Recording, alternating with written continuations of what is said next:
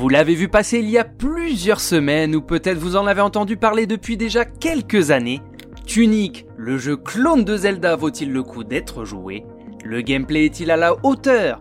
Vous réservera-t-il des surprises?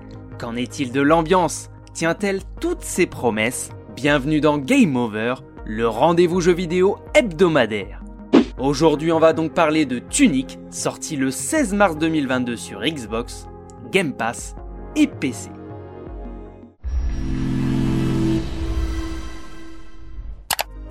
Cinq ans depuis son annonce, on s'impatientait de mettre les mains sur la version définitive de Tunic, le Zelda-like développé par Andrew Schuldeis.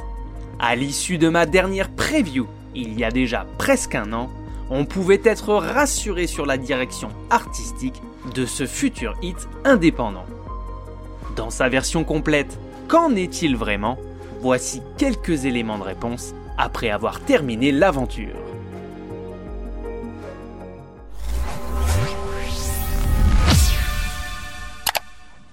Ce qui choque le plus dans Tunic, c'est le pouvoir d'attraction qu'il va exercer sur les joueurs de tout âge. Pour peu que vous soyez sensible au design et à l'ambiance, le titre vous scotchera dès les premières secondes.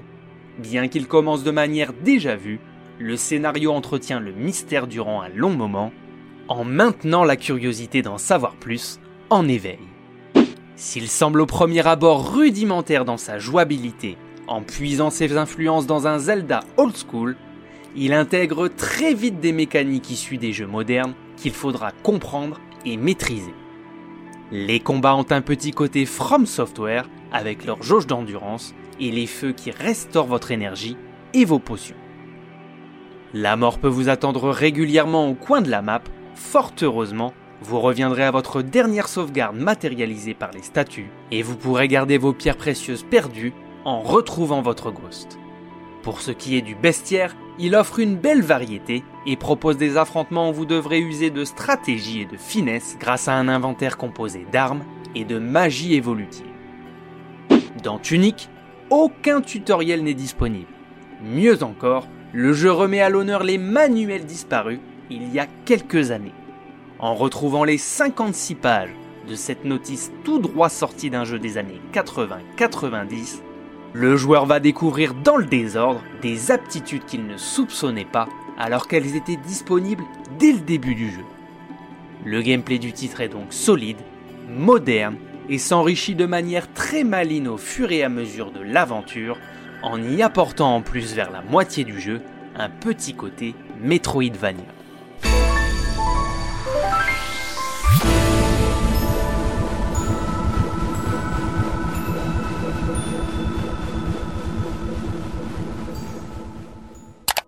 Terminer le titre avec la première fin sera à peu près à la portée d'un joueur aguerri, le finir à 100% mais surtout avec la meilleure fin en obtenant toutes les pages du manuel sera un véritable jeu de piste.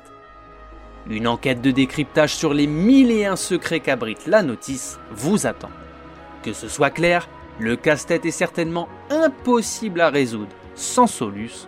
En gros, attendez-vous à rentrer des manipulations impossibles issues de l'esprit complètement tordu du créateur dans un endgame complètement barré.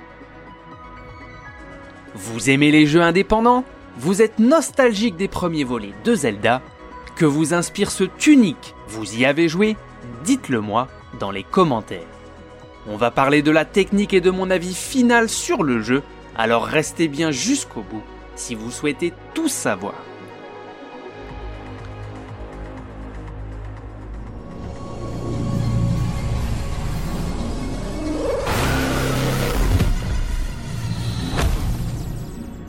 Conçu avec passion par un seul programmeur durant 5 ans, le level design et la carte du jeu forcent le respect. Entièrement imaginé en 3D isométrique, la map fera travailler le sens de l'observation des joueurs pour découvrir de nombreux chemins et secrets. Ici et là sont disposées des longues vues permettant de constater l'ampleur de l'aventure qui vous attend, le sentiment d'exploration est grisant et la progression dans l'aventure est non linéaire, bien que certaines étapes restent indispensables.